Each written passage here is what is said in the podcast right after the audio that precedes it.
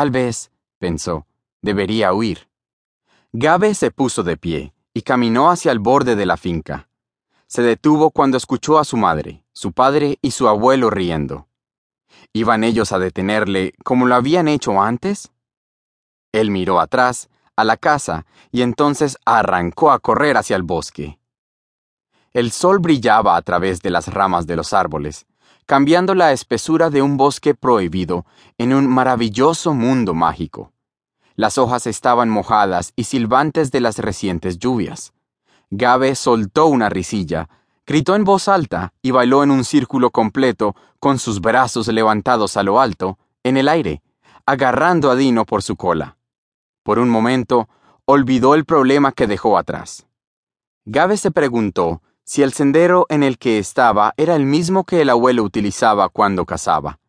Cuando Gabe empezó a cansarse, Dino se deslizó al suelo. Pensó en su casa. Echaba de menos a su familia. Ahora había menos luz descendiendo a través de las ramas de los árboles. Él se estremeció y sus pasos vacilaron. Su sonrisa se convirtió en una mueca. Su labio inferior tembló. Estaba asustado. ¿Le echaba de menos su familia? Estarían buscándole. Una gran roca bloqueaba el camino. Gabe la rodeó y se encontró con una extraña criatura. Él saltó detrás de un arbusto, frotó sus nudillos sobre los ojos y parpadeó. Echó otro vistazo. La criatura estaba sentada en la base de un árbol con sus piernas estiradas de frente, la cabeza rodada hacia un lado, y emitía los sonidos de un tren de carga desde su nariz. Un hilillo estable de saliva caía babeando por su barbilla y goteando sobre su camisa. Gabe se arrastró para echar un vistazo más de cerca. Notó que la criatura tenía zapatos púrpura, pantalones azules que terminaban en los tobillos y una camisa marrón con tirantes naranjas. Sus brazos eran largos y tenía dedos huesudos.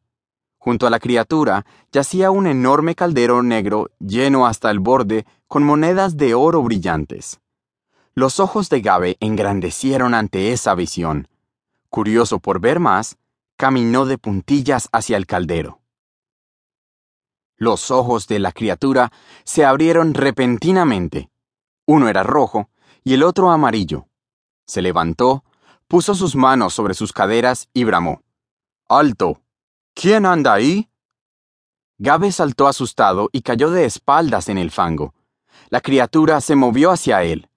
Se arrastró hacia atrás mientras la criatura se apoyó encima de él.